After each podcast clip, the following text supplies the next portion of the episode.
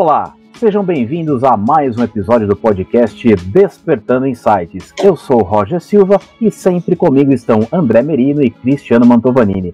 E o nosso convidado de hoje especial, Daniel Keller. Seja bem-vindo, Daniel. Muito obrigado, Roger, André, André Cristiano, pelo convite, pela possibilidade de estar aqui com vocês e batendo um papo para a gente, quem sabe, poder despertar ou continuar despertando novos insights aí, que essa conversa possa ser multiplicada e potencializada para todas as pessoas que, que vão poder ser alcançadas por esse conteúdo.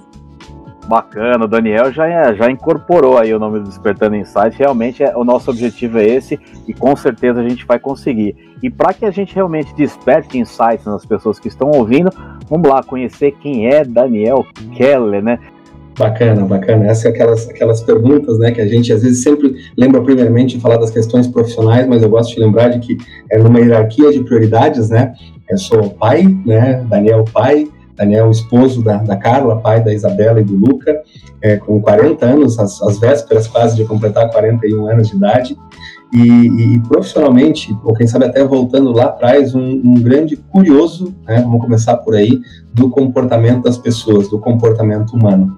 E eu, quando faço uma volta né, no tempo, olho a minha linha do tempo profissional, é, vejo que essa curiosidade pelas pessoas foi me empurrando e foi moldando também os lugares onde eu trabalhei, o que eu fui fazendo, e especialmente aquilo que eu fui me dedicar a, a estudar. Né? Então, eu sou um profissional que hoje trabalha com consultoria, com mentoria, com palestras. É, já tive muito em sala de aula como professor, tenho uma paixão por sala de aula, mas hoje, em função de tempo, não consigo fazer mais isso. E essa curiosidade por pessoas foi o que me levou, né, nos últimos anos, especialmente, a aprofundar a linha de estudo em cima do comportamento, é, de saber o que, que se passa aí dentro dessa nossa cabeça quando a gente está tomando decisões. E a partir dessas reflexões, é, para mim foi um grande despertar né, de que é, no meu trabalho, independente se eu estou trabalhando com a área de estratégia de uma empresa, com a área de vendas, com o desenvolvimento de uma liderança, tem sempre um viés comum em tudo isso. Né? Existe sempre alguma coisa que é transversal em tudo isso, e são as pessoas. Né? Então, para mim, é essa ideia de que antes de tudo estão as pessoas é, quem sabe, uma grande marca do que pauta o meu trabalho e que me empurra cada vez mais tentar me conhecer como pessoa, mas também ser um grande curioso, um curioso responsável em conhecer as outras pessoas. Cara, é muito bacana você falar isso, Daniel, porque a gente pensa da mesma maneira, tá? É, trabalhar com o comportamento das pessoas, a gente aprendeu com o tempo que essa vivência que a gente tem com as pessoas, a gente agrega muito dessas informações e a gente consegue levar isso para frente, é, diversificar né, os pensamentos e, e, evoluções. Eu, pra, até chegar nesse processo de ser um consultor, cara, eu trabalhei com pessoas de diversos segmentos. Eu comecei lá com a recreação, com entretenimento. Pô, aí eu via que tinha, a alegria das pessoas era fundamental para a gente sempre buscar algo mais de uma maneira positiva. Até que eu caí na parte de eventos corporativos e falei, é isso que eu quero fazer, né? Acho que é esse caminho que eu quero seguir. É, você tem essa experiência também de pessoas.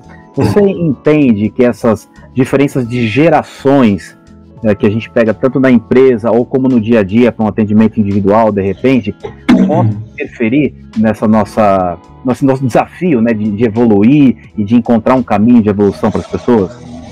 Eu não tenho a menor dúvida, né? Eu tenho é, a minha grande reflexão sobre isso é que a gente só não poderia tratar isso como um problema, né? Eu vejo muitas vezes nas empresas, é, nas relações, nos grupos, as pessoas tratando isso como um problema e quase que separando em duas grandes castas, né? Onde a gente tem as pessoas mais experientes, que elas têm um alto comprometimento, quase que um compromisso mais natural com as coisas, mas por outro lado não estão muito conectadas com essa transformação doida que a gente está vivendo.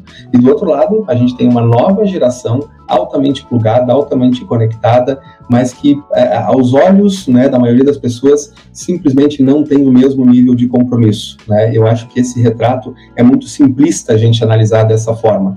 Eu acho que a gente tem sim um grande desafio, quem sabe a, nossa geração, é, é, eu também gosto de falar sobre isso, nós temos, acho um grande desafio de fazer uma ponte para aproximar essas duas gerações. Eu acho que as duas têm, ou, ou, essas gerações que estão aí, têm coisas muito positivas, mas eu acho que a gente precisa sair um pouquinho dessa polarização, né, de uns é, muito modernos e que querem tudo muito rápido, embora a gente saiba que isso é uma realidade, e outros que não querem que as coisas que as coisas mudem. Mas tu está coberto de razão quando tu fala que isso é uma pimenta né, nas nossas relações e no desafio Exato, das empresas, né? porque está num caldeirão né, é, é esses pensamentos e essas formas de enxergar um mundo diferentes. Então, sem dúvida, essa diferença entre as gerações, eu, por mim, considero um dos grandes desafios hoje quando a gente fala de pessoas. Cara, bacana que você falou agora de colocar tudo isso dentro de um caldeirão. Como é bacana isso. A gente começa já a gerar insights nas perguntas também, né? Porque é um assunto que a gente discute normalmente, regularmente aqui, com os convidados e só entre nós também. Que antigamente, o André citou esse exemplo há pouco tempo, que assim, existia uma geração, acabava aquele tempo daquela geração e aí entrava uma nova que seguia o caminho, aí tá, mudava. Hoje a gente tem uma mistura muito grande disso. A gente tem ainda baby boomers no mercado, interagindo com essa geração mais nova, que, te, que é muito antenada com a parte de te tecnologia, que só sabe fazer as coisas com o celular, né? Que só, pode, só sabe pedir comida se for pelo iFood, não tem aquela experiência de viver de lá para a cozinha e, sei lá, criar alguma coisa diferente. Né? É, a gente entende que é, não, não é um, posso chamar de comodismo, mas é uma facilidade que as pessoas têm. E as gerações mais antigas têm uma grande dificuldade de interagir nesse processo, né? É, como que é para você trabalhar com isso? O que impacta, né, é, no nosso trabalho isso? É, aí você, você, traz à tona um ponto, né? Eu falo que qualquer processo de transformação dentro de uma empresa, ele primeiro de tudo é um processo de transformação cultural. Né? Ele não é, é eu até, eu, a minha grande provocação é que a gente não não está participando de uma, uma mudança onde a tecnologia é o protagonista, né? São as pessoas que são os protagonistas. A tecnologia é um meio que está escancarando, quem sabe, essas diferenças. Mas tu falou, né, desses dois extremos. A gente tem uma geração hoje ainda dentro das empresas, né, o baby boomer, a geração X, que eles uh, vêm de uma escola de supervalorização do esforço. Né? O comprometimento das pessoas era medido pelo esforço delas. E a gente vem agora de uma outra geração mais recente, onde elas estão mais preocupadas com o resultado que elas geram e se elas conseguirem gerar, gerar aquele resultado com o mínimo esforço possível. Né? Então, é, é, essas duas pontas, o nosso trabalho é a gente mostrar o seguinte: dá para a gente fazer uma simbiose entre essas coisas, dá para a gente ter um aprendizado só que é muito engraçado, né? Para é, a geração já consolidada no mercado de trabalho, ainda há uma resistência muito grande de ela abrir a guarda e dizer assim: eu tenho que aprender com essa nova geração. Assim como também não é diferente da nova geração que reluta um pouquinho, né? A, a também diminuir um pouquinho a sua ansiedade, ou popularmente, como a gente fala, baixar um pouquinho a sua bola e dizer: tem um aprendizado de quem já passou por algumas coisas que a gente ainda não tem nem passado de, de idade, né? Quem dirá de, de, de, experiências. Mas então isso que tu falou assim, para mim tem, tem dois polos, né? Tem essa geração baby boomer e um pedacinho da geração X que ela padeceu de falta de oportunidade. E o exemplo que tu deu, pela falta de oportunidade, tu tem que aprender a fazer tua própria comida. E agora a gente tem um outro extremo que é uma geração que para mim já está padecendo pelo excesso de oportunidade e aí ela não sabe o que, que ela faz, né? Quando a gente tem muita oportunidade, são muitas portas, você vai indo de um lugar para o outro, se falta um pouco de autocrítica às vezes para essa geração, então se alguma coisa não deu certo, é, a, a, tudo aquilo que a geração mais antiga tem de autocrítica, dizer, meu Deus, foi, fui eu que errei, a geração mais jovem tem a tendência em, em, achar que é alguma coisa externa, né, que é o provocador da, da, daquilo. Então, trabalhar essas duas coisas e fazer essa ponte, né, e aí volto no que a gente falava antes. Para mim, o como fazer isso primeira coisa a gente tem que tirar da cabeça que isso é problema. Porque se isso a gente encarar como um problema, a gente já vem com uma carga de preconceitos, com uma série de coisas que tendem a nos afastar. Né? Eu gosto muito do conceito da, da comunicação positiva, da, da, da, da comunicação que conecta as pessoas, que a gente tem que fazer ponte entre as pessoas e não reforçar os muros que naturalmente, por a gente ter nascido em, em fases diferentes desse, desse mundo doido, é, já nos fazem ter naturalmente diferenças. Muito bacana. Primeiramente, Daniel, seja muito bem-vindo, cara. É um prazer imenso ter você aqui com a gente. É muito bacana esse, esse o rumo que esse papo está sendo levado, né? E você falou uma coisa que faz, faz muito sentido essa questão das gerações e eles buscarem né, a resposta fora deles, né? Principalmente as novas gerações. Eu tenho uma filha de, 9, de 11 anos, cara. E é muito comum, às vezes a gente está discutindo alguma coisa, ah, vamos ver no Google. né? Então, nós, né, eu sou de uma geração, eu tenho 47 anos de idade, e eu sou de uma geração que a gente não tinha internet, então a gente tinha que bater cabeça lá nas bibliotecas e, e enciclopédia Barça, né? Você, você tem 41 anos, não sei nem se você chegou a pegar essa fase, mas era, era comum, cara, ter que fazer trabalho, e aí eu ia, na facu ia no colégio, né? E entrava naquela, na, na, biblioteca, abria aqueles livros com uma poeira danada, e aí fazia em papel ao maço, né? Aquelas folhas duplas, fazia, copiava tudo, porque também não tinha acesso a Xerox como a gente tem hoje, né? E aí fazia, chegava em casa, meu, meu pai olhava e falava assim: não, não tá bom, faz tudo de novo, tem que fazer tudo de novo. E aí você começa a valorizar aquilo que você faz, né? Você começa a ter, ter algo que é uma palavra que eu gosto muito de, de falar, que é ter capricho, né? Ter capricho naquilo que você faz, para fazer uma vez só e fazer bem feito. Você acha que, na sua opinião, está faltando essa, essa, esse envolvimento no processo que nós passamos por isso? Né? Eles hoje estão muito focados em resultado. Está faltando esse envolvimento no processo de, entre aspas, construção desse resultado? André, então nós compartilhamos de experiências similares, né? Porque eu também tenho uma filha de 11 anos é, e um filho de 5, né? E a gente vê que os modelos mentais, até entre eles, né? Que tem ali seis anos de diferença, a gente já vê é, um distanciamento e realmente parece que eles já fazem parte de duas gerações. Mas eu sim, né, respondendo a tua pergunta, eu concordo contigo que é, o excesso de facilidade que a gente tem hoje, eu gosto muito de uma frase que foi, foi dita por um sujeito que foi Nobel, né, em 1976. Agora vejam só, em 76 o sujeito fala essa frase, imagine se ele vivesse nos dias de hoje. E ele fala que o excesso de informação gera pobreza de atenção. Então eu vejo sim que a gente está vivendo um momento hoje onde o excesso de tudo vai deixando a gente pobre de atenção, inclusive pobre de envolvimento com o processo. Né? até pobre de envolvimento com o esforço. Para mim, essa palavra, é, é, André e Roger, ela, ela, ela vem bem no meio dessa discussão que a gente está da questão das gerações. Né? Uma geração um pouquinho mais para trás, geração X e Baby Boomer, um excesso de valorização do esforço é, trabalho, se você estiver trabalhando com alguma coisa e não estiver cansado, não estiver exausto porque está errado, isso é um extremo. E agora essa outra geração, é, me parece que o esforço, a geração mais nova, não é algo que gostem tanto de fazer, né? Se mira no resultado, se mira na satisfação, é, na realização, mas esse zelo, esse cuidado, esse carinho com o processo e é, é, eu também volto e meio utilizo e me apoio nessa frase, né, que é, a, a, gente só consegue frustração quando a gente busca as coisas muito rápido. E acho que é uma marca registrada dessa nova geração de querer as coisas muito rápido. E voltando no exemplo que tu usou, do zelo, da dedicação, do esmero que a gente era obrigado a ter, porque o consertar as coisas não era tão simples, né? Tu deu um exemplo de é refazer todo um trabalho. Hoje em dia, me parece que essa facilidade de, se não é isso, a gente refaz, ou ainda, se não é exatamente isso, são os teus olhos que estão muito críticos, porque aos meus olhos isso aqui tá, tá bom. Então, eu acho sim que é uma das características dessa nova geração e que a gente tem que fazer um esforço para fazer um balanço de todo o esforço que a gente já teve no passado, o zelo, o compromisso, a dedicação, de também colocar para eles o quanto isso vai ser importante. Porque eu acredito que tem algumas coisas, e, tu, e a gente falou sobre algumas delas aqui, que pode ter tecnologia, pode ter uma grande diferença em, no mundo que a gente está vivendo, mas eu acho que tem algumas coisas que são premissas, de novo, do ser humano. Então, acredito muito nesse zelo, nesse carinho, nesse esforço nos fazendo fazer as coisas.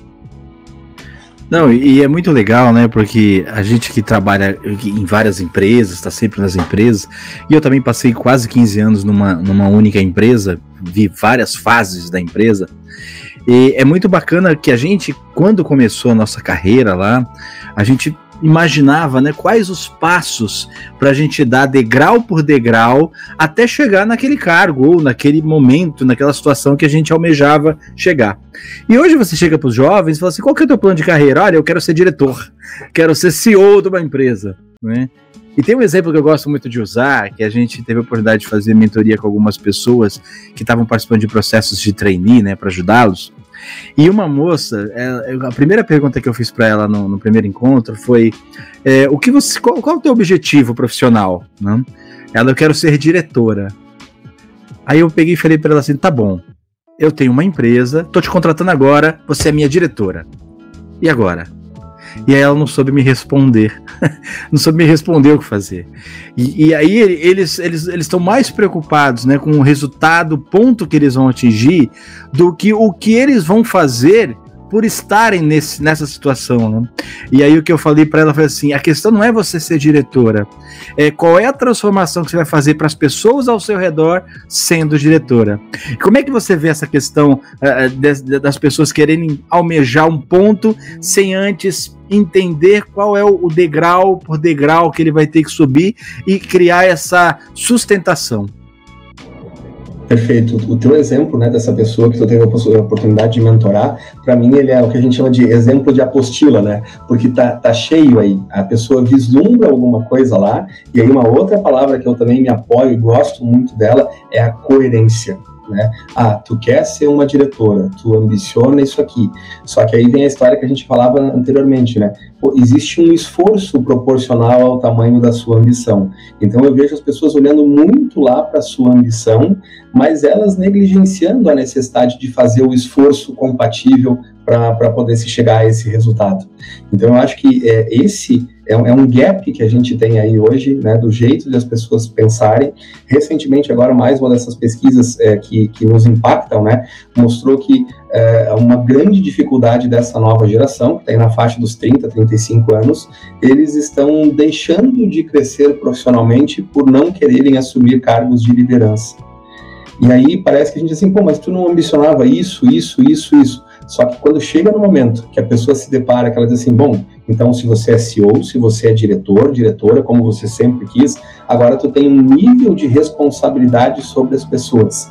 E eu vi é, recentemente de uma pessoa, num processo também de mentoria, é, que ela passava justamente por essa, por essa dissonância. Tudo que ela sempre quis profissionalmente se apresentou para ela só que a carga de responsabilidade, mas ela, ela falou uma expressão que para mim foi bastante emblemática, ela disse assim, ó, não é a responsabilidade sobre as pessoas, é que agora eu estou vendo que eu sou obrigada a mudar o meu jeito para lidar com essas pessoas. Então ela se deparou com uma situação que ela, ela imaginava que ela como liderança, as pessoas teriam que se adaptar ao jeito dela e ela descobriu de uma forma bastante dolorida, por bastante entraves, né, e bastante traumas ali na relação com as pessoas, que ela teria que mudar o jeito dela. Era uma daquelas pessoas que dizia, não, todo mundo pensa como eu penso, todo mundo tem que agir como eu ajo. E a hora que ela chegou num cargo desse por uma série de méritos dela, mas ela descobriu que ela tem uma dificuldade grande a ponto de ela dizer o seguinte: se eu tiver que mudar o meu jeito para me adaptar às pessoas, para conseguir o melhor delas, eu prefiro não ser líder, eu prefiro retroagir na minha carreira.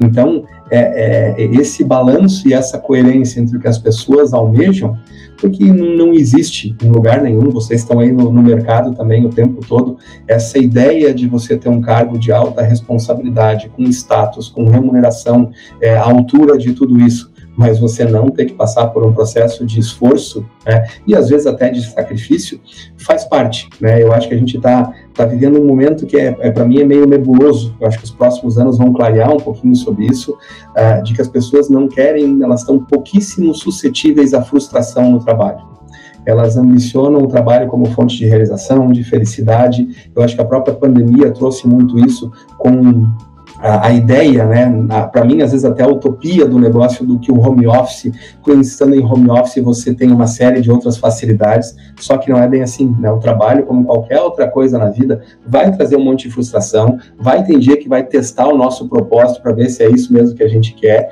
e eu acho que as pessoas elas estão querendo muita facilidade e muita comodidade, e isso a gente não vai conseguir ter a sustentabilidade que tu falou, até pode ter um lampejo de crescimento, mas não se sustenta se não tiver esse esforço. Não, exatamente isso, cara. E eu quero, eu quero, eu tô, tô adorando a, a, linha, né? O, como eu falei anteriormente, o rumo que o papo tá tomando, mas eu quero colocar um ingredientezinho, tá? Eu sei que você é especialista em neurociência, né? E para aqueles que estão nos ouvindo, eu gostaria de te pedir, por gentileza, de explicar uh, o que, que é neurociência, por favor. Perfeito. Esse é um dos ingredientes que também entrou na minha vida nos últimos anos, né? Uma, uma primeira especialização em, em neuromarketing, uma pós-graduação, olhando muito, né, é, sobre o comportamento do cliente, do consumidor e depois uma especialização em neurociência e educação, mais com esse viés de como é que a gente aprende ou por que a gente não aprende.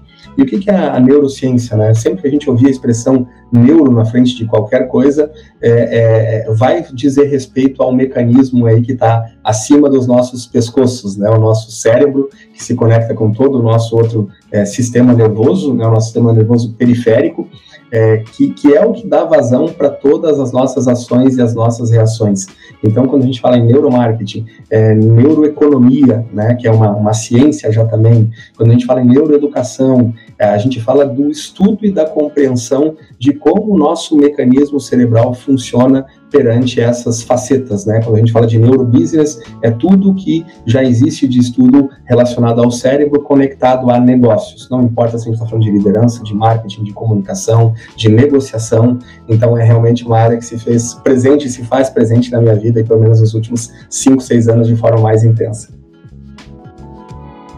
Foi uma pequena aula aqui, bem resumida, né? E agora eu vou fazer uma propaganda. Quem não conseguiu ver a palestra do Daniel lá no Conex, ó, dançou, cara, porque foi uma palestra sensacional, onde ele aprofundou muitos pontos em relação a isso.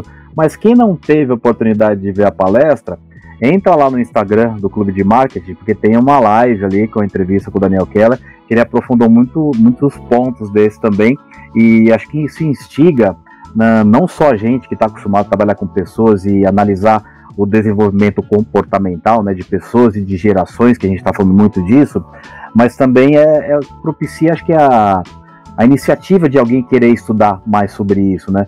Na tua palestra você falou muito, deu muitos exemplos, né, sobre essa mistura da neurociência com o neuromarketing. É, você consegue aprofundar um pouquinho mais, ou de repente citar alguns exemplos que você falou na, na palestra, para as pessoas realmente é, poderem enxergar isso de uma maneira mais, mais fácil, ou sei lá, uma interpretação diferente daquilo que a gente está acostumado a ver? Perfeito, perfeito, né? Eu gosto de, é, eu tive uma oportunidade que eu falei num TEDx, né? E a pessoa, tinha uma pessoa que tinha ido lá com a expectativa que eu falasse sobre neuromarketing, sobre neurociência, só que a minha fala no TEDx foi para um outro caminho e a pessoa conversou comigo depois, ela disse assim, poxa, eu tenho uma dificuldade, eu sou uma pessoa que procura estudar muito sobre isso, só que na minha empresa, cada vez que eu falo sobre isso, todo mundo acha que eu sou maluco, que eu acho que eu sou doido, é, o que, que você poderia me dizer? E eu disse, cara, eu acho que a primeira coisa é a gente desmistificar um pouquinho, né, e parar de falar, usar tantos termos complexos, porque quando você vai para esse universo da neurociência, né, eu tive aula com um professor que é médico, né? É, então, é, você se obriga a entrar num universo é, que é técnico, que às vezes é um pouco mais profundo, só que eu acho que isso também gera um distanciamento das pessoas. Então, eu gosto de tentar simplificar a coisa dizendo assim: se a nossa, se a gente tem a compreensão que, independente do que a gente vende ou do que a gente faz, a nossa relação não é de um CNPJ para um outro CNPJ, é sempre de uma pessoa para outra pessoa. E essa relação, ela vai em algum momento exigir uma tomada de decisão a gente está falando de uma tomada de decisão que às vezes a gente como ser humano, né, na palestra eu abri a palestra falando um pouquinho sobre isso, a gente como ser humano se vangloria tanto que a gente é diferente porque a gente é racional, só que o nosso processo de decisão ele é muitíssimo ainda influenciado pelo nosso instinto, e lá o instinto de quem nós éramos como seres humanos há 70, 80 mil anos atrás, e ele num segundo momento, numa segunda camada, ele é muitíssimo influenciado pelo nosso aspecto emocional. Então, se eu estou falando de instinto e de emoção, e só num terceiro patamar, numa terceira prateleira, a razão, eu poderia dizer, como, ou reafirmar aquilo que alguns estudos já falaram, que boa parte da nossa decisão ou é pelo impulso do instinto ou é pelo impulso da emoção. Ou seja, é, quando a gente fala em emoção, é, parece que a gente também vai para aquelas duas pontas, ou a pessoa muito alegre ou a pessoa muito triste, e a gente conhece pouco a respeito do nosso mecanismo de funcionamento do nosso cérebro, do nosso corpo. Nosso corpo basicamente funciona por interpretação de impulso elétrico e transforma isso em reação química dentro do nosso corpo. E essas reações químicas é que tem um poder, uma potência, ou para gerar um mecanismo excitatório no nosso cérebro, dizer vai lá e faz alguma coisa, ou um mecanismo inibitório. E isso acontece em todas as situações, inclusive é, tirando fora as relações de consumo. André falava antes né, das, das nossas relações no cotidiano de trabalho nas empresas. Eu costumo dizer que raramente eu encontro na empresa uma pessoa que ela já sai de casa mal, mal intencionada para fazer alguma coisa de errado. Né? As empresas hoje conseguem detectar mais fácil e tirar essas pessoas. Então, todos nós saímos com as melhores das intenções de casa para fazer o nosso trabalho. Só que às vezes a gente é apresentado por uma situação onde o nosso emocional ele carrega a nossa tomada de decisão. Né? Assim, né, como eu digo que o consumo de qualquer coisa, decisão de compra, quantas vezes eu já ouvi as pessoas falando assim: Estava com o cartão de crédito estourado, estava sem possibilidade de comprar, mas aquele dia eu me permiti fazer tal coisa. Pô, aí em contrapartida, eu vejo as pessoas que disseram assim: entrei numa reeducação financeira e eu falei, olha, eu queria guardar mil reais porque eu preciso comprar roupa para as crianças lá em casa. E ela guardou os mil reais em dinheiro, em nota. Né? E um dia que ela foi para a loja com os mil reais dentro da carteira, ela olhou, olhou, olhou, olhou e ela parece que não achou nada. Essa para mim é um exemplo bem simples para mostrar que o nosso processo de decisão não é racional. Porque se ele fosse racional, o dia que você não tem dinheiro, você não deveria comprar. E o dia que você tem dinheiro, você deveria comprar. Só que daí a pessoa falou o seguinte: na hora que eu estava vendo o preço das coisas, eu lembrei quanto tempo eu levei para economizar isso aqui. Ou seja, o racional dela apareceu. Né? Tanto que a gente fala assim, ah, o consumo consciente, o consumo consciente. O dia que a gente tiver as pessoas com consumo consciente, o marketing se acabou e o capitalismo se acabou, eu acho. Né?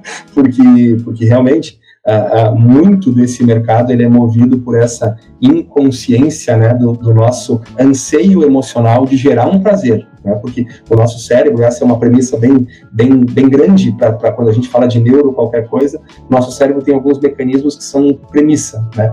Nosso cérebro está sempre buscando tentar aumentar a nossa sensação de prazer e reduzir a possibilidade de a gente ter dor. Em tudo, nas nossas relações, por isso que a gente normalmente só se aproxima de pessoas que são parecidas da gente, por isso que a gente quer consumir algumas coisas, por isso que a gente fica com inveja quando vê na rede social alguém fazendo alguma coisa e a gente não está fazendo aquilo.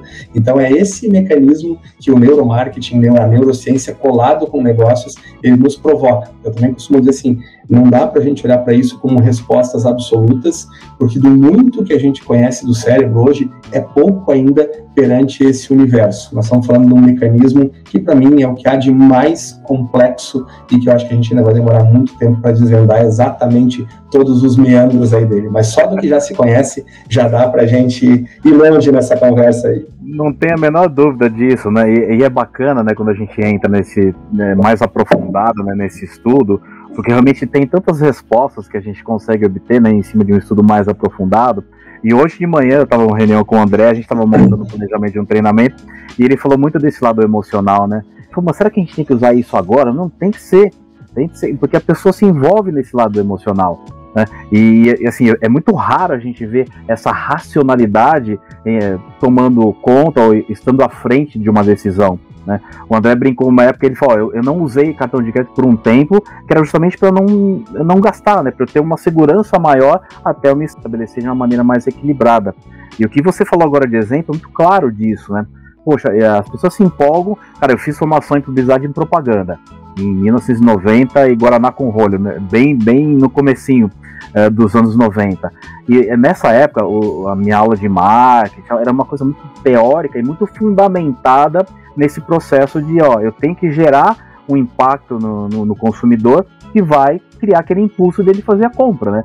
Hoje isso acontece de uma maneira muito rápida, né? Você, é, principalmente com, o Instagram, agora com o TikTok, né?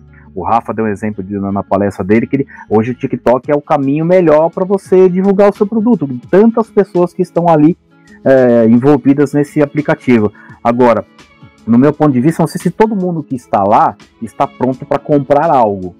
Mas entra nessa parte de, de neurociência, neuromarketing, mexer com o cérebro das pessoas, a gente consegue instigar de uma maneira tão curiosa, né?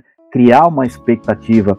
E a gente trabalha muito com experiências, né? Para a gente, a experiência que o cliente vai ter é o principal para ele realmente querer comprar aquele produto. Mesmo às vezes não precisando, aquela história que você falou na palestra também, que muitas pessoas usam, né? Principalmente quem está fazendo regime. Poxa, eu tô aqui já uma semana, duas semanas, um mês, dois meses hoje eu mereço comer um pedaço de bolo, hoje eu mereço, né? A pessoa valoriza o esforço que ela tem. Isso é bacana, eu vejo positivo por um lado. Poxa, eu estou reconhecendo que eu estou me esforçando, então hoje eu mereço sair um pouquinho daquilo, né? É, você entende que isso é, é é normal acontecer, é comum acontecer, ou são deslizes né, de, de algumas pessoas? Não, é, é, é, super comum, né? É super comum, até porque nós vamos criando esses mecanismos de gratificação, né? Qualquer é questão de mudança de hábito tem a ver com a criação de algum mecanismo de gratificação. É, é, é claro que às vezes a gente leva isso, a gente se autoludibria, né? Porque é, com a alimentação que eu estava falando, o cara chega no final do dia e diz, cara, meu dia foi uma bomba hoje, eu mereço pelo menos que uma comida boa eu tenha, porque meu dia foi uma porcaria. Daí o dia dele é fantástico, ele diz, pô, mas hoje eu mereço, preciso comemorar né, por, por esse dia fantástico que, que, que, a gente teve. Então a gente vai também é, ficando hábil né, em utilizar esses artifícios e às vezes a gente não consegue mudar alguns comportamentos e algumas questões é, que são que seriam importantes a gente a, a, a, gente revisitar né, no nosso comportamento. Mas não tenho a menor dúvida né, que são situações que na maioria das vezes a gente acaba agindo pelo que a gente chama do impulso. Né? E o, o, marketing, como tu falou, desde a escola lá que tu fez, a academia, da publicidade, da propaganda, ele vem para agir, né? Por mais que não se tenha um conhecimento às vezes aprofundado sobre o que está por trás do mecanismo de tomada de decisão, mas sempre que demorar muito né, para o consumidor tomar uma decisão, a chance de ele racionalizar é, é, maior. E em racionalizando, ele vai começar a puxar alguns elementos é, que podem fazê-lo frear no seu processo de tomada de decisão. E, Roger, só falando um pouquinho, tu, tu mencionavas também da, da TikTok, das redes sociais, eu acho que o TikTok é, é, ele tem uma característica um pouquinho diferente. Eu acho que é aí que está a grande mágica dela, dele, do, do poder que exerce sobre o nosso cérebro. Eu acho que diferente do Instagram, do Facebook, que ele está sempre tentando levar o cliente para o tal do call to action, né, o, o botãozinho ali de compre agora, o TikTok ele não tem muito essa pegada. Ele tem uma pegada de assim, ó, fica com isso aqui na cabeça, né? Eu não quero que você tome essa decisão agora. Eu não quero te empurrar para uma compra agora, mas o poder de influência, tanto que a gente tem visto uma migração dos influencers para dentro dessa plataforma e eles, né, a própria dinâmica de funcionamento do TikTok, para mim hoje é quem efetivamente consegue entender melhor o comportamento do usuário. Né? Tem alguns estudos que já mostram que quando a gente está dando like lá no Instagram, no Facebook, muitos daqueles likes eles não, eles não traduzem realmente a nossa a nossa emoção, o nosso sentimento. Eu estou dando um like ali para parecer que eu sou importante, para fazer uma reciprocidade com alguém que, que eu gostaria que também tivesse essa mesma reciprocidade comigo. Agora o TikTok ele está analisando o nosso comportamento efetivo, independente de like ou não. Ele sabe que a gente está passando mais tempo num determinado tipo de vídeo. Ele sabe que um determinado conteúdo a gente passa por cima direto e ele vai selecionando. A semana passada eu fiz uma palestra e falava um pouquinho sobre isso também, o cuidado que a gente tem que ter de trazer o nosso nível de consciência, porque sem perceber, TikTok e outras redes sociais vão moldando a gente dentro de uma bolha né, onde a gente só é exposto para aquelas coisas que a gente concorda, que a gente gosta, que, que fazem parte do nosso universo. Só que isso é muito perigoso e cada vez a gente vai ficando mais egocêntrico, né? A gente vai ficar achando que o mundo é aquilo que está sob a nossa perspectiva. Até porque no nosso micro-universo das redes sociais é aquele mundinho que a gente está convivendo. Tá? Então, para mim, isso é uma bomba relógio. E onde é que isso vai estourar para mim? Estoura é... essas relações cotidianas, a hora que a gente descobre Exato. que nós temos opiniões partidárias, políticas diferentes, que a gente tem crenças diferentes, e aí eu acho que a, a intolerância às vezes pode crescer, de tanto que a gente está acostumado a viver nesses micromundos e nessas bolhas aí que as redes sociais estão nos, nos colocando. Pois é, esse é um grande desafio, né? Eu esqueci de comentar na hora que eu coloquei minha outra pergunta, justamente dessa fase, né? Eu gosto muito de brincar, tá? O nosso equilíbrio do lado negro da força com as coisas boas e a gente deixa escapar entre os dedos. Ah, se tá chovendo, se alguém te fechou, você não tá num dia bom, brigou com a esposa, o marido, teu filho tá doente, você carrega aquela energia, que é uma energia tóxica, né? No teu dia a dia, que isso vai durar um tempo para dissipar, e quando acontece uma coisa tão simples, que é o dia tá ensolarado, você tá acordou feliz, né? Seu time ganhou o jogo, sabe? Você tá no melhor momento do, da tua empresa, você esquece de usar isso como tua energia para você ter um dia produtivo, um dia bom. E, e, você comentou um caso aí que a gente tem acompanhado também, é a da pessoa desengajada, né? é, ela vai ser toxina dentro da empresa. O desengajado no trabalho, ele vai, ele vai intoxicar, ele vai é, minar a tua energia para você crescer, para você entregar o teu melhor. Não, não vale a pena você se esforçar por essa empresa. Ela não te dá nada em troca. Então é o cara que vai é, é a tal da maçã podre no, no restante do cesto aí, né? Ela vai impactar dentro de um geral. E eu penso exatamente isso como você, não é nenhuma pergunta, é mais um comentário, que é essa vivência que a gente vê realmente no nosso dia a dia, né? E você vê como a neurociência, o neuromarketing está intrínseco em tudo isso, né? Que a pessoa quer algo, mas ela não sabe, e o ponto que você colocou no TikTok é fundamental, né? Eu passo muito tempo no TikTok para ver vídeos para descontrair. Mas eu fico lá 5, 10 minutos para dar risada, que são legais tal. e tal. Mas eu, eu tenho aquele tempo reservado para isso. E realmente no Instagram o que você vê é o tal do algoritmo, né? Você entrou em algo e você clicou ali para saber mais informação, vai começar a chover um monte de coisas daquele tipo e chega uma hora que ele te enche o saco. Meu, não aguento mais ver essas propagandas de algo que eu cliquei uma vez para ver o que que era e, e, e, sabe, agora tem que ficar vendo um monte de outras coisas. E é bem isso aí, esse gancho que você pegou realmente é perfeito. O TikTok, ele não tá lá para te fazer clicar, né? Ele tá lá para te sei lá, te, pro, é, te proporcionar um momento de distração e ali vai deixar no teu subconsciente algo que vai gerar um movimento no futuro, né? Sensacional é, isso. E, e, e, isso é muito, muito doido, né? Quando explodiu a guerra entre Rússia e Ucrânia, é, explodiu também os conteúdos do TikTok com transmissão da guerra ao vivo, né? Com, com coisas muito utilizando o TikTok. E, e tem uma outra coisa, né? O, o, nosso cérebro tem um mecanismo que também acho que é uma, uma, um, um elemento interessante para nossa conversa aqui, porque ele vale para qualquer coisa para nossos relacionamentos, para uma relação de liderança, para uma relação de compra e venda, ao mesmo tempo que o nosso cérebro gosta das coisas que são familiares, né, é, daquelas coisas que vão ficando fáceis para ele, né, porque aquilo gera um menor consumo de energia para o cérebro. Tudo que gerar um menor consumo de energia para o cérebro vai ser um facilitador, ele vai gostar. Só que por outro lado, é, a, a gente também chega um momento como ser humano que é, a gente tem uma supressão dessas coisas que a gente está muito acostumado. Né? Tem uma, uma frase para mim que ela, ela é muito impactante, ela fala que a familiaridade cultiva a indiferença. E isso é um princípio do cérebro. A partir do momento que o cérebro vai ficando muito familiar com alguma coisa, a gente tende a cultivar uma indiferença. Tu falou do exemplo, pô, tá dando um monte de coisa certo na minha vida, mas isso começa a ficar tão trivial que eu começo a ficar indiferente a isso. O link que eu quero fazer com o TikTok lá na época da guerra, que é um perigo de a gente não, não se assustar mais com algumas coisas. Ficou tão familiar pra gente ver guerra, ver destruição, ver gente sofrendo, que a gente vai ficando indiferente a isso, de tão exposto que a gente vai ficando. E isso, né, para a gente entrar num, num, num, caos né, dentro do nosso cérebro, onde a gente não consegue mais distinguir, isso já tem alguns estudos, né, o que, que é a psicopatia. A psicopatia não é um cara que tem um extremo prazer em cometer alguma coisa ruim.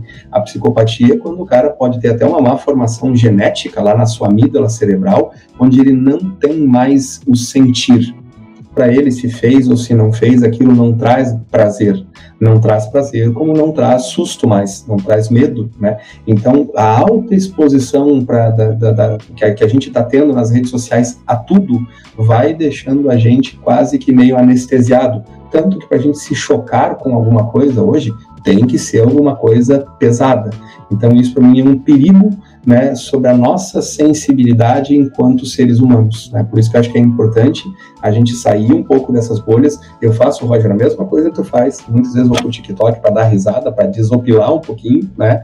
É, mas a gente tem que lembrar que as nossas relações vão continuar sendo pessoais. Esses dias alguém me fez uma pergunta num evento acabou o evento, acabou a palestra, naquele calor do negócio, e vocês sabem, né, quando a gente está no palco, ainda não desceu do palco, está naquele calor, a gente também está no nosso estado emocional, lá no pico do estado emocional e a pessoa fez uma pergunta assim, qual que é a sua opinião sobre o metaverso? E depois que eu dei a resposta, é, se eu pudesse ter voltado e editado a resposta, né, porque eu acho que ela não soou muito bem naquele momento, mas depois foi, né?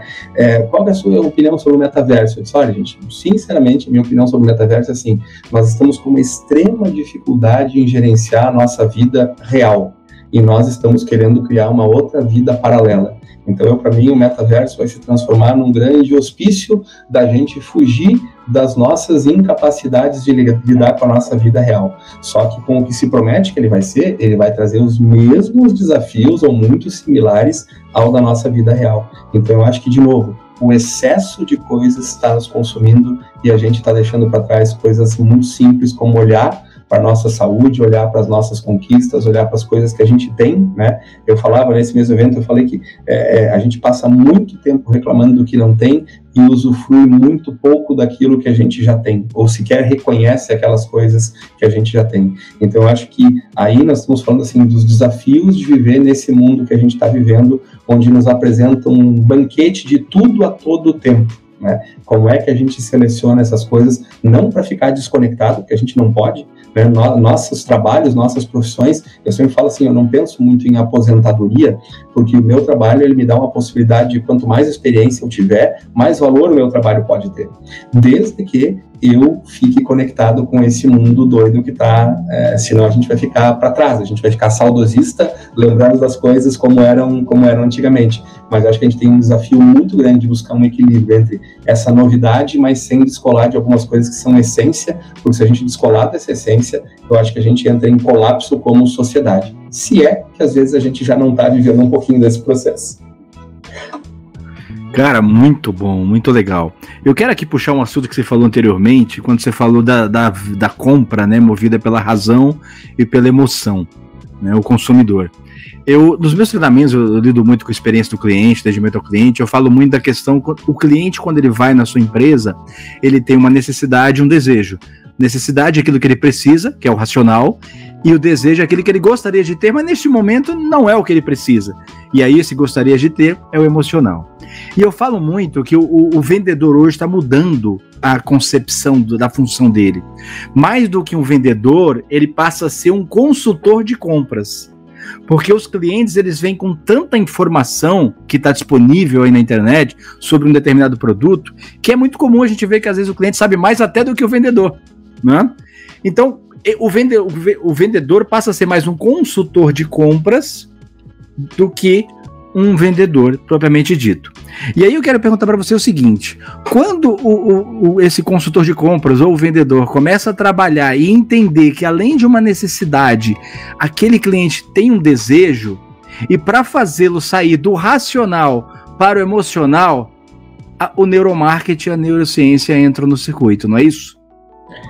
Entra muito, André, e entra justamente com o que tu falou ali, com essa experiência, né? Porque o ato da compra em si, ele é um pedacinho, né? E agora quando você tem um conjunto de experiências que eles vão mexendo com o teu estado emocional, e quando a gente fala, por exemplo, de um varejo, a experiência pode ser o sorriso no rosto de quem te recebeu, pode ser a música ambiente, e existe música que tem o poder de acelerar o batimento cardíaco, e se acelerou o batimento cardíaco, porque o cérebro já está liberando dopamina, né? Ou já está liberando algumas doses ali de adrenalina, que na dose correta é fundamental para o cliente avançar e, e, concluir né, o seu processo de tomada de decisão, de ele ser embalado. É, não sei se vocês lembram, mas uma das frases que eu, que eu também, é, acho que no começo da palestra eu falei, que eu não gosto dessa ideia de falar que bom vendedor ou consultor de compras, ele é um cara está manipulando o cliente, que a venda é um processo de que o cara é, passa uma conversa no outro. Eu gosto daquela frase que eu, que eu compartilhei com vocês, que vender é tirar as emoções do cliente para dançar, né? E a gente tira as emoções do cliente para dançar com pequenas dragas né, é, emocionais ali em todo esse processo. Né? Eu lembro de uma empresa que a gente acompanhou e, e reformatou a experiência dela, uma empresa que faz instalação de redes de proteção dessas de sacada, o mercado estava altamente acostumado com um cara que marca às quatro da tarde, aparece às quatro e meia, né? E, e essa empresa, a gente desenvolveu um conjunto de experiências porque o cliente não consegue fazer discernimento qual rede é boa e qual não é. Ninguém compra uma rede de proteção porque você acredita que uma rede é mais forte que a outra. Né? Nós não temos, a maioria de nós não tem condição técnica para avaliar isso. Então, lá qual que era a grande diferença deles? Poxa, é, é, chegava é, meia hora antes da visita marcada, o André recebia um WhatsApp dizendo o seguinte: nosso colaborador fulano de tal, com a foto do sujeito, e ali começava uma experiência. Se a gente conectar isso com o cérebro, isso começa a te tranquilizar e dizer o seguinte, poxa, é, não é um doido qualquer que vai aparecer aqui, né? Você já vai se acalmando, você já vai desligando o seu botão de, de entrar no modo é, de, de defesa. Aí chega o cara na sua casa, aperta o interfone, ele diz: Eu sou o fulano. Chega na sua casa um sujeito bem apresentado, com um crachá dele. O crachá dele é a mesma foto que foi mandada pelo WhatsApp, e ele é um crachá diferente, que hoje já tem muitas empresas adotando, que o sujeito tem um sorriso, o crachá ele está sorrindo. não é o crachazinho foto 3x4, né? É, aí o cara, antes de entrar na sua casa, ele pede licença, ele tira da mochilinha dele dois propé, ele para entrar em hospital e veste. Cara, olha a sinalização que esse cara tá te dizendo assim. É, isso justifica né, essa empresa cobrar 20, 25% mais o seu, o seu preço do seu serviço, porque não é o produto. Aí na hora de o cara medir, o cara usa um celular, um smartphone que tem uma pena digital, né? O concorrente chega lá e pergunta assim: tem um papel aí para eu anotar aqui para você? Então vejam que é essa experiência, ela ao mesmo tempo que vai acalmando o cliente no, no quesito da resistência dele, né? Mas em outras ele vai dando argumentos e dizendo o seguinte, cara, quem cuida desse detalhe aqui, será que o cara não vai cuidar na hora de furar a minha parede? Nosso cérebro funciona por essas associações. Eu lembro uma vez a gente estava fazendo uma viagem de família, a gente só tinha a Isabela ainda, a gente saiu do quarto do hotel bem na hora que a camareira estava chegando. Pô, e a camareira chegou com uma apresentação, um uniforme, o cabelo, a minha filha que faz balé desde muito cedo, meu Deus, parece uma bailarina, né? Ela estava super bem apresentada. E a minha esposa fez um comentário bem simples, ela disse assim, é, como é que a gente não vai imaginar que ela vai cuidar bem do nosso quarto se ela está com esse cuidado ali com ela. Então, o cérebro faz essas associações e isso é emocional, né? Isso não é uma questão racional e, e, lógica. Então, eu não tenho a menor dúvida que a experiência do cliente, quando a gente adiciona um pouquinho dessa compreensão do neuromarketing, eu lembro na live que a gente fez aí logo depois do Conex, eu falava um pouquinho de, pô, na loja, no varejo, quando a gente conversa, se apresenta pelo nome e busca conhecer a pessoa pelo seu nome. Nosso nome é a palavra, a expressão que a gente mais cedo aprendeu a escutar. Ou seja, ela é a mais sonora para os nossos ouvidos, porque nós estávamos na barriga da mãe e a gente já era chamado pelo nome. Então, são, às vezes, pequenas conexões que elas vão dando uma descarga emocional dentro da gente que nos dão segurança para avançar nesse processo aí. Cara, muito legal. E, é uma coisa que eu, que eu falo, tem uma frase, cara, de um cara, eu nunca lembro o nome dele, porque não é fácil o nome dele, né? Mas só para deixar claro que não é minha frase, né? Ele, ele, a frase é até bem conhecida, fala assim: as pessoas vão esquecer do que você falou, mas jamais esquecerão de como você as fez sentir. Que é experiência, cara. É experiência. Né? E a questão da experiência, as pessoas pagam mais caro, mas elas pagam porque querem vivenciar aquilo novamente. A gente trabalha muito com a questão da metodologia Disney, cara. A Disney ela vende experiência, né? A Disney tem os parques mais caros do mundo, tudo lá é caro, mas as pessoas é, é, é guardam dinheiro a vida inteira para ir lá, às vezes uma única vez, mas querem que essa vez que elas estejam lá seja extremamente mágico, e a Disney faz isso. E é uma coisa que eu falo muito na minha palestra lá no, no Conex, eu falei, as empresas precisam fazer as pessoas saírem de lá com histórias para contar. Que é essa história que você acabou de contar agora do rapaz da rede. Né? Então, você acha que o cliente que recebeu essa pessoa, ele não vai indicar? Claro que vai. Que é o, o marketing da experiência. Né? Porque rede, todo mundo vende. Né? Qualquer outro produto tá cheio aí. E um exemplo que eu gosto muito de dar é quando você vai comprar alguma coisa na internet, antes de você mandar para o carrinho, você vai lá nos comentários para ver a experiência das pessoas para entender se você cria uma conexão com a experiência delas. Né? E se você se sentir ali uh, tão feliz quanto, você vai lá e fecha. Às vezes você nem olha o preço. Às vezes você muda outro que está mais barato para outro que tem uma experiência melhor. Meu amigo, é, cara, ficaríamos aqui dias conversando, né? mas é, só para só entender mais um pouquinho, cara, como você enxerga hoje assim é, a questão da, da compra por emoção, ela aumentou ou ela diminuiu? Porque por mais que a gente consiga entregar aquele desejo que as pessoas querem, eu, eu entendo que quando chega numa situação em que a pessoa ela não pode assumir, ela dá uma brecada. Né? Tô certo? É, as estatísticas, né, se a gente for olhar para estatísticas de, de consumo, é, claro, tirando essa curva que a gente teve da pandemia, onde naturalmente alguns tipos de negócio explodiu a venda e outros retroagiram, né, mas eu entendo que como a oferta está cada vez maior, a tomada de decisão pelo cunho emocional ela ainda é a grande avalanche no processo de, de, de compra. Né? Eu acho que aquele consumidor que está racionalizando, que está ponderando, ele faz parte de uma fatia muito pequena, né? porque isso é sinal de um nível de consciência, né? onde a gente teria que se perguntar assim, poxa, a partir de algumas perguntas, é, eu preciso disso aqui agora? Só que quando a gente vê esse mundo doido que a gente está vivendo, é, a compra, né, ela tem se tornado muitas vezes uma forma de a gente é, é, despressurizar um pouco dessa loucura. Claro que a hora que você se depara com uma questão racional, que é a não condição de poder fazer isso, mas daí, André, sabe o que me chama a atenção? É, é a proliferação dos produtos e das marcas paralelas, falsificadas, réplicas, porque é muito engraçado. Pode ser que a pessoa não tenha condição de comprar aquele, mas ele quer parecer né? E aí a gente entra numa outra coisa que ia longe aqui também, né, na nossa conversa, que é a proliferação é, das empresas hoje faturando, ganhando dinheiro com o desejo de as pessoas parecerem ser. Né? Poxa, hoje quando você vê espaços que eles são é, feitos com ambientes instagramáveis, para que eles servem? Para a pessoa ir lá tirar foto. É alguém ganhando dinheiro para alguém tirar foto. É a empresa que tem a alocação do jatinho para você tirar foto dentro do jatinho. Né? Então, é, é, eu acho que tem uma coisa assim, o consumo efetivo pode ser que ele, ele, ele caia em algum momento, mas o parecer ser né, é, é, muito interessante. Eu vi esses dias o relato de uma pessoa, né, de uma pessoa da qual eu confio nos seus relatos, ela falou, ah, tem, a gente tem um colaborador aqui na empresa que ele, ele ganha um salário relativamente baixo, mas o que ele faz com o seu primeiro, com o seu primeiro ato, quando ele recebe o salário, ele vai passar um super final de semana. E nesse super final de semana, ele faz vários registros fotográficos para ir soltando esses registros fotográficos em doses homeopáticas durante o mês inteiro. Então ele tem um fim de semana de muita ostentação, mas que ele segura, né? E ele vai mostrando isso aos poucos, porque eu acho que essa história do a gente ter que mostrar o que a gente está consumindo tem empurrado muitas pessoas a tomarem decisões que são nada racionais, nada racionais, né? De novo, quando a gente faz conecta o final da nossa conversa com o início.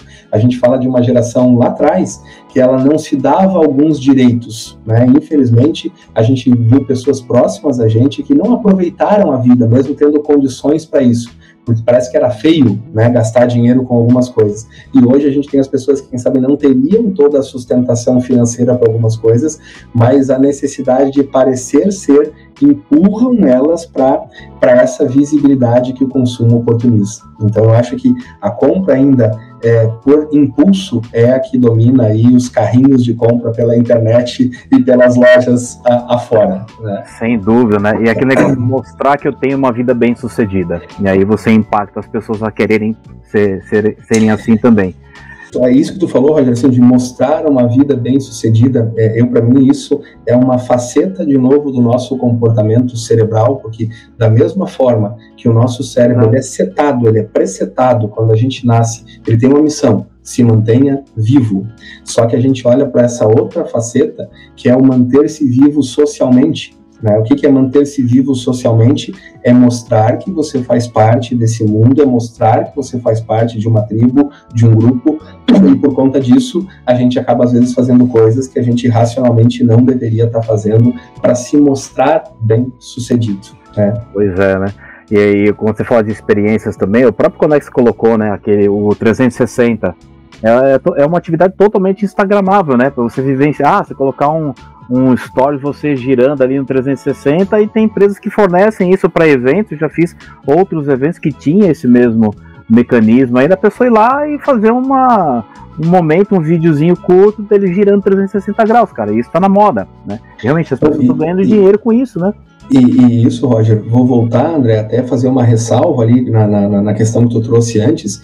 Eu acho que o que sim a gente pode constatar que existe uma redução até de consumo é, são naqueles bens que para a nossa geração ou para a geração para trás eram grandes ícones. A casa própria, o carro, né? Eu acho que esses bens duráveis, o consumo dele está ficando cada vez mais racional. Aí volto, né, no link que a gente fez antes. Agora, o que diz respeito ao que gera experiência, as pessoas estão gastando muito dinheiro. Então, se puder escolher hoje, nesse, nessa geração que a gente tem aí, é, chegando ou já consolidada como consumidor no mercado, é muito mais gastando dinheiro com experiência do que propriamente com aquelas coisas que vão perdurar, né? Até porque o nosso cérebro também tem uma dificuldade com a recompensa de longo prazo. Então, se dizer, invista nisso aqui agora, porque lá na frente você vai ter uma certa segurança. Que lá na frente o nosso cérebro está dizendo a vida é agora, e agora tem uma puta de uma experiência se apresentando para mim aqui e lá vou eu gastar meu dinheiro com isso. Sem sombra de dúvidas. Eu tinha comentado com o André que é, ia ser pouco, né? Um dia de encontro contigo ia ser pouco. E realmente a gente tem que marcar outras, porque a gente tem muito assunto para conversar. Quando você falou do nome, cara, é uma coisa que eu adoro fazer. A gente esteve visitando uma empresa e a pessoa que fez o cadastro da gente lá, eu vi o nome dela no crachá. Ela fez o crachá, a gente entrou, visitamos, reunião. Na hora de ir embora, eu falei tchau para ela chamando pelo nome. E ela, sabe, abriu um sorriso, ou seja, eu me senti importante porque um visitante veio aqui e me chamou pelo nome. E eu gosto de chamar a pessoa pelo nome em qualquer lugar que eu vou. Então, qualquer lugar que seja, eu vou, a primeira coisa, perguntar o nome dele e tratar pelo nome. Então, assim, eu sei que a gente tem aí é, muitas outras oportunidades de contar contigo aqui. Veio no nosso podcast, já virou mais do que amigo. E a gente tem um projeto aí bem bacana de trabalhar com pessoas e você é, tá muito, sabe, você tem muita experiência nisso, sua expertise nisso é muito é fundamental para as pessoas realmente terem um, um, sucesso na vida aqui. E infelizmente a gente vai acabar hoje, tá? Hoje esse capítulo, esse episódio está se encerrando, mas a gente vai conversar contigo sim mais para frente, vamos conversar de novo aí porque tem mais coisa para a gente desenvolver. Então, para finalizar, queria que você deixasse aí sua mensagem, seu recado, sua frase, o que você quiser dizer aí para quem está ouvindo a gente e também divulgasse todos os contatos do Daniel Keller que você queira divulgar para contratar o Daniel, para aprofundar essa conversa de neurociência, que é realmente, nossa, é uma tentação você falar sobre isso, ou para divulgar suas palestras, seus projetos, a sua empresa, a sua consultoria. Por favor, fique à vontade aí e divida com a gente seus contatos. Perfeito. Primeiro, grande prazer, né? A gente estava falando antes que é, a possibilidade de a gente se conhecer presencialmente num evento e num curto espaço de tempo, a gente já está aqui mantendo, cultivando essa conexão. Eu acho que é, é, é motivo de, de alegria para mim, assim como vocês já mencionaram que é para vocês também. Espero que possa retornar aqui e a gente estender esse papo, até afunilar o papo, porque quando a gente começa a falar disso, a gente chega à conclusão de que tudo né, a gente tem nas pessoas. Então, é, é, é para mim, eu acho que essa é a grande, a grande mensagem que eu queria deixar para todo mundo.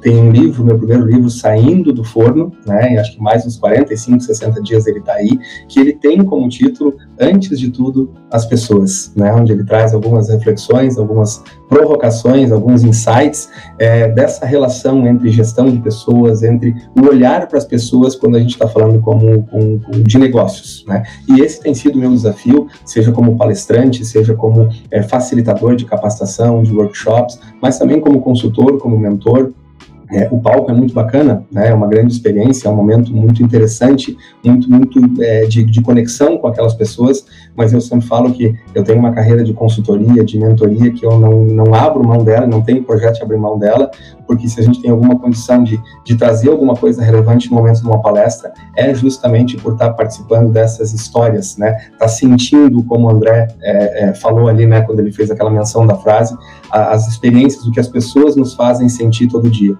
E eu me considero um grande privilegiado pelo trabalho que eu tenho, porque todo dia as pessoas me empurram a aprender mais, a me desenvolver mais, a eu entrar em universos que, quem sabe, eu não teria disciplina para dizer, não, hoje eu vou levantar de manhã, estudar e conhecer sobre, sobre isso aqui. Então, sou, sou muito grato né, a, a, ao trabalho que eu tenho, me sinto privilegiado com isso. E vou deixar né, dois canais de contato aqui, é, o meu, meu, endereço de Instagram, que é o arroba danielkeller.dk, até porque dali consegue chegar em todos os outros contatos, né? E também vou deixar o meu endereço de e-mail, que é o daniel, arroba ceteg, que é C-E-T-E-G, www.net.br, que é uma forma de a gente também estar em contato, de conhecer um pouquinho mais de todo o portfólio de soluções que, que a gente trabalha, que a nossa empresa trabalha. Nós somos em três sócios, né, cada um trabalhando com uma vertente na área de gestão, e eu trabalho mais diretamente com toda a parte de desenvolvimento de pessoas, de lideranças e de times, trabalho mais focado na parte de planejamento, gestão estratégica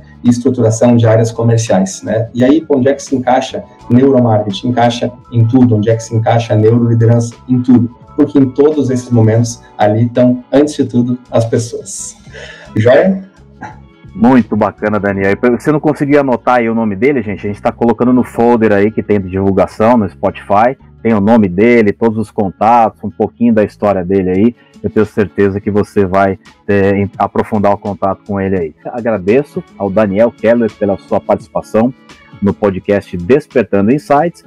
E para quem nos ouve e ainda não nos acompanha, peço que sigam o podcast Despertando Insights e o Despertar da Excelência nas redes sociais despertando a excelência que há em você. Até a próxima!